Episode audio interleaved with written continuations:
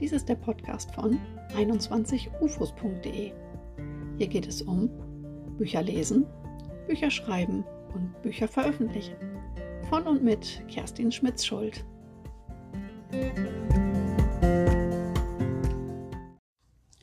Herzlich willkommen zu einer neuen Folge des Podcasts von 21ufos.de. Heute geht es um das Thema Aufräumen für die Seele mit Tipps und Tricks für die Jahresplanung. Ich wünsche dir erstmal ein ganz frohes neues Jahr. Ich wünsche dir Gesundheit, Glück und äh, im kommenden Jahr eine schöne Zeit mit Freunden und Familie. Ich wünsche dir aber ganz besonders viel Freude beim Lesen, beim Schreiben und Veröffentlichen. Bei dem, worum es ja in diesem Podcast geht.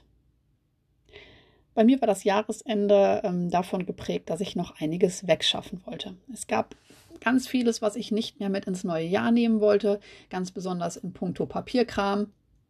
Ich hasse das, wenn mich am Neujahrstag erstmal der Ablagestapel begrüßt, den ich äh, gekonnt die Wochen vorher ignoriert habe. Das, ähm, das bereitet mir dann äh, tatsächlich Bauchschmerzen. Mit so etwas möchte ich nicht in ein neues Jahr gehen und habe ähm, vor Neujahr diese Dinge noch bearbeitet. Da gab es auch so ein paar Sachen auf meiner privaten To-Do-Liste, die da schon sehr lange rumgelungert haben. Und da ja die Deadline Jahresende näher rückte, äh, mit entsprechendem Zeitdruck, hatte ich endlich die Motivation, diese Sachen abzuarbeiten. Es wäre doch schön, wenn das immer so einfach wäre, oder? Ich habe dir in meinem äh, letzten Beitrag ja schon ein paar Tipps für die Jahresplanung mitgegeben. Ich habe mich tatsächlich auch jetzt zu Jahresbeginn hingesetzt und ein paar persönliche Ziele formuliert, sowohl für mich als Mensch als auch meine Schreiberei betreffend. Mein Mann und ich ähm, stecken auch gerne in dieser Zeit die Köpfe zusammen und wir hacken einmal ein paar Projekte aus, die uns dann durch das ganze Jahr begleiten. Wir werden uns tatsächlich in ähm, 2022 gemeinsam auf eine spirituelle Reise begeben. Das ist für mich auch sehr spannend. Es ist für mich tatsächlich das erste Mal im Leben, dass ich so etwas innerhalb einer Partnerschaft angehe. Also mich haben spirituelle, ähm, religiöse Themen schon immer sehr interessiert, schon zu Schulzeiten. Ich habe alles belegt in der Schule, was ging. Evangelische ähm, Religion, katholische Religion, Ethik. Habe dann im Studium auch das Nebenfach vergleichende Religionswissenschaft gehabt. Und ähm, dieses Jahr machen mein Mann und ich uns gemeinsam auf den Weg. Interessieren dich äh, Themen wie Achtsamkeit und Spiritualität? Lass mir doch gerne einen Kommentar da. Ähm, dann äh, werde ich da auch mal Näheres zu berichten. Ich habe auch auf das Schreiben bezogen, äh, wie auch im vergangenen Jahr, drei Ziele formuliert. Ich strebe vier Veröffentlichungen an. Die dürfen auch etwas kleiner ausfallen als im vergangenen Jahr. Ähm, das waren doch sehr große Projekte, äh, die ähm, nicht nur viel Zeit, sondern auch viel Geld verschlungen haben. Jetzt geht es mir eher darum, ähm, regelmäßig zu veröffentlichen, etwa in dreimonatigen Abstand. Es geht mir um den Rhythmus. Außerdem möchte ich wöchentlich gerne eine neue Podcast-Episode produzieren, mit Ausnahme einer Sommer- und einer Weihnachtspause. Und mein drittes Ziel ist, monatlich neuen Content auf meinem Blog ähm, zu kreieren und möchte dann den Newsletter auch ebenfalls monatlich herausbringen. Du siehst, ähm, mir geht es im kommenden Jahr vor allem um das Thema Kontinuität. Im vergangenen Jahr war es für mich vor allem das Erreichen von Schreibzielen, äh, die ich dann auch in Seiten bemessen konnte. Das stand für mich im Vordergrund. Außerdem der Aufbau meines Instagram-Kanals, das war sehr wichtig für mich. Ähm, jetzt geht es für mich eher darum, Strukturen und Routinen zu entwickeln, ähm, die mir dann auch in den stressigen Phasen rund um eine Veröffentlichung ermöglichen, weiterhin da meine Kanäle zu bedienen. Vor allem im äh, letzten Jahresdrittel war das mir nicht mehr möglich im vergangenen Jahr. Das ist vollkommen in Ordnung. Ähm, der Veröffentlichungsprozess in dem Umfang war für mich ja ähm, Neuland, vor allem mit zwei zeitgleichen Projekten. Ich schaue mal, welche Rädchen ich drehen muss, ähm, damit das so klappt, wie ich mir das vorstelle. Ich bin gespannt und werde hier auf jeden Fall berichten. Ja, wie bin ich ganz konkret denn ins neue Jahr gestartet? Es hat ja für mich mit Aufräumen aufgehört, das andere Jahr. Und ähm, erstmal war ich ziemlich ausgeschlafen, denn ich habe Mitternacht tatsächlich verpennt. So erschöpft war ich vom Jahr und habe mir äh, auch diese Ruhe gegönnt und bin dann tatsächlich auch äh, früh zu Bett gegangen und gut ausgeruht ins neue Jahr gestartet. Dann war an dem ersten Wochenende für mich erstmal Putzen und Aufräumen angesagt nach den ganzen Feiertagen. Ähm, die Ferien in Rheinland-Pfalz haben auch Sonntag ähm, aufgehört. Und ich wollte äh, auf gar keinen Fall mit dem ganzen äh, Gerümpel äh, alleine in die Woche starten, während sich hier alle verdünnisieren. Deswegen musste die ganze Familie mit anpacken. Da, in dem Zuge habe ich auch ein paar Kisten ausgeräumt. Die klattern, sagt man ja heute. Ähm, die haben mich schon viele Monate genervt. Und ähm, da ja sowieso die Familie da war und mithelfen konnte, bin ich auch dieses Thema angegangen. Das war so ein Reinigungsprozess, der zog sich durchs ganze Haus. Das finde ich immer sehr befreiend und auch motivierend. Wir haben zusammen was geschafft. Wir sind innen und außen aufgeräumt und äh, bereit für alles, was 2022 so kommen mag für, für uns persönlich und für uns als gesamte Familie. Also das heißt ja nicht, dass es hier nicht noch mehr Gerümpelecken gibt, ne, die man mal angehen könnte. Aber es gibt ja noch mehr Jahresanfänge. Ja, dann habe ich mich an den Rechner gesetzt. Ich habe meine Mails gecheckt, ich habe ein paar Rechnungen bezahlt, ich habe einen Überblick verschafft und äh, geplant, was in der Woche erst einmal unbedingt zu erledigen ist.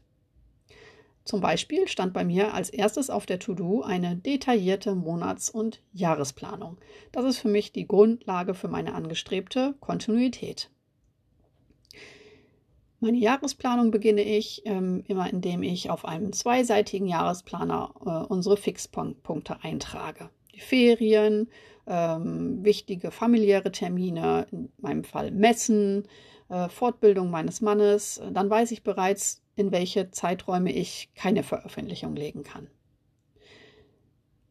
In, Im nächsten Schritt war dann dran, meine Veröffentlichungstermine festzulegen. Das mache ich nur für mich intern und in der Kommunikation hier in der Familie. Zum Beispiel weiß mein Mann dann, dass er sich keine zusätzliche Fortbildung auf einen dieser oder in den Rahmen dieser Termine legen kann. Ich kommuniziere die Termine noch nicht nach außen, weil ich nicht gerne etwas versprechen möchte, was ich dann möglicherweise nicht halten kann. Ähm, 2021 haben ja ähm, einige gemerkt, du hast es vielleicht auch gemerkt, wie unsicher angestrebte Termine waren. Manches musste doch verschoben werden. Das lag auch teilweise im Printbereich an dem Papiermangel. Und für mich ist ähm, das aber für mich persönlich wichtig zu wissen, wann ich denn veröffentlichen möchte, weil ich dann weiß, in diesem Zeitraum muss ich mir eben besonders viel Zeit auch freischaufeln. Ich weiß auch, bis zu welchem Tag ähm, ich Vorlauf habe, um beispielsweise ein Cover in Auftrag zu geben, wann es da sein muss, wann das Korrektorat auf dem Tisch bei mir liegen muss und so weiter und so fort. Ja, im nächsten Schritt habe ich dann äh, eingetragen, wann meine Podcast-Episoden erscheinen sollen, wann ich einen Blogartikel veröffentlichen möchte, wann der Newsletter verschickt werden muss. Ja, ich bin total gespannt, ob mein Ziel dieser Kontinuität zu hoch gegriffen ist. Falls es sich als undurchführbar herausstellen sollte, werde ich mich aber dennoch nicht selbst zerfleischen. Ja, es ist ein Versuch äh, bei einer insgesamt hohen Belastung und es darf auch durchaus äh, scheitern. Ich würde mich allerdings sehr freuen, wenn es klappen würde.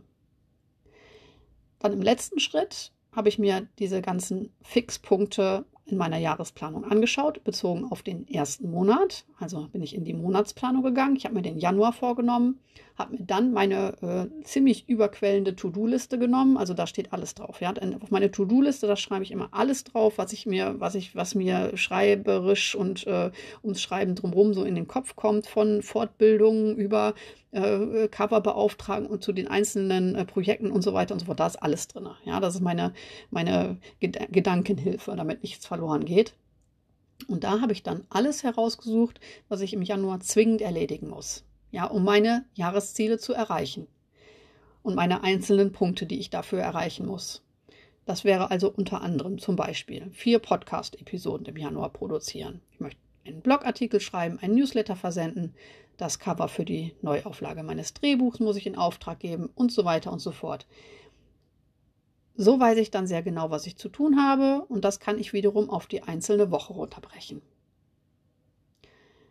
Was lässt sich denn nun äh, da aus meinem Bericht über meinen Jahresanfang äh, konkret für dich, für deinen Start ins Jahr ableiten? Erstens, aufgeräumt denkt es sich besser. Vielleicht hilft es dir wie mir, erstmal Ordnung im Außen zu schaffen, bevor du dann im Innen deine Gedanken sortierst. Zweitens, ich habe wie geplant meine Ziele schriftlich formuliert und für mich sichtbar aufgehängt. Das möchte ich auch dir wärmstens ans Herz legen. Drittens, kleine und noch kleinere erreichbare Ziele ergeben ein großes Jahresziel. In meinem Fall Kontinuität. Im Laufe des Jahres kannst du äh, durch so eine Auflistung stets prüfen, bin ich noch auf Kurs? Muss ich etwas ändern? Gibt es eine Belohnung, weil ich einen Meilenstein erreicht habe? Das ist für mich ja ganz immer ganz besonders wichtig, ja, dass ich auch meine Belohnung kriege. Vielleicht ist es für dich auch wichtig. Eine Jahres- und Monatsplanung im Punkt 4 kann eine Hilfe sein, damit du deine Pläne konkretisierst und mit Leben füllst. Vielleicht merkst du dabei auch, dass du dir viel zu viel vorgenommen hast, dass sich das, was du, was du in Gedanken ähm, dir vorgenommen hast, gar nicht in 365 Tagen, Tagen unterbekommst. Gerade wir kreativen Menschen, wir sprudeln ja über vor, vor Ideen und wir wollen alles Mögliche schaffen und machen. Das ist aber manchmal vielleicht gar nicht möglich. So viel Zeit haben wir gar nicht. Wir haben ja auch alle noch andere Sachen zu tun. Dann kannst du zum Beispiel Ziele rausschmeißen oder auf ein kleineres Format herunterbrechen zum Beispiel einen Kurzroman schreiben, statt äh, des geplanten 600 Seiten Wälzers, den du eigentlich schreiben wolltest. Fünftens, durch die Abfolge Jahresplanung, Monatsplanung, Wochenplanung weißt du am Ende sehr genau, was du wann zu tun hast. Und das ist doch immer gut, oder? Meine Frage an dich, wie bist du ins Jahr gestartet? Hast du Ziele formuliert? Hast du das Jahr geplant? Oder möchtest du vielleicht versuchen, einige von meinen Tipps anzuwenden? Schreib mir gerne an kerstin.21ufos.de.